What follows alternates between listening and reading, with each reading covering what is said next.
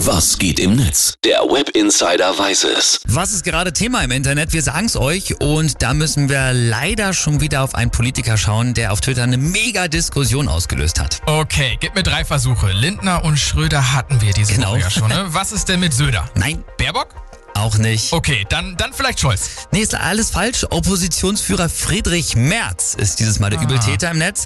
Der hat nämlich gestern das hier getwittert. Die größte Bedrohung für die Meinungsfreiheit ist aus meiner Sicht inzwischen die Zensurstruktur, auch Hashtag Cancel Culture genannt.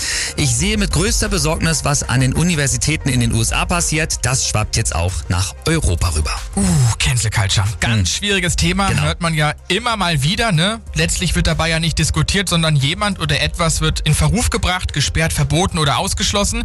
Wenn den Personen zum Beispiel beleidigende, rassistische, antisemitische oder frauenfeindliche Handlungen vorgeworfen werden.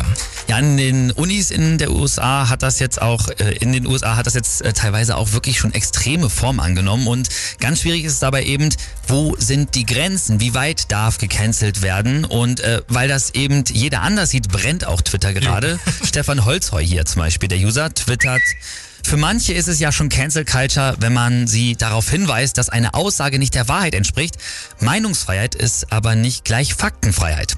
Dann Aiteka Rital schreibt, ähm, Cancel Culture ist für mich Verleumdung, Rufmord und Punkt. Aussagen werden aus dem Kontext gezogen und erfunden, um Menschen gezielt fertig zu machen, weil ein paar Wokies, also quasi Leute, die da gerade sehr drauf achten, nicht darauf klarkommen. Ja, da sieht man es ganz gut, ne? Die Sache ist echt schwierig. Beide Seiten werfen sich den Begriff hin und her und wenn einem etwas nicht passt, wird gleich Cancel Culture gerufen. Ja, genau. Nochmal zurück zum Tweet von Friedrich Merz. Der hat das ganze Jahr wieder so neu entfacht, dieses Thema. Shark Shapira hat darauf geantwortet und schreibt, es ist immer wieder dreist, wenn ein Mitglied einer Partei, die trotz unzähligen Maskendeals, Korruption und Lobbyismusaffären immer noch im Bundestag sitzt, von Cancel Culture spricht. Wir können ja in Deutschland noch nicht mal die canceln, äh, canceln die gecancelt werden müssten. Oha. Und selbst Barack Obama hat sich auch schon dazu äh, geäußert, also der ehemalige US-Präsident.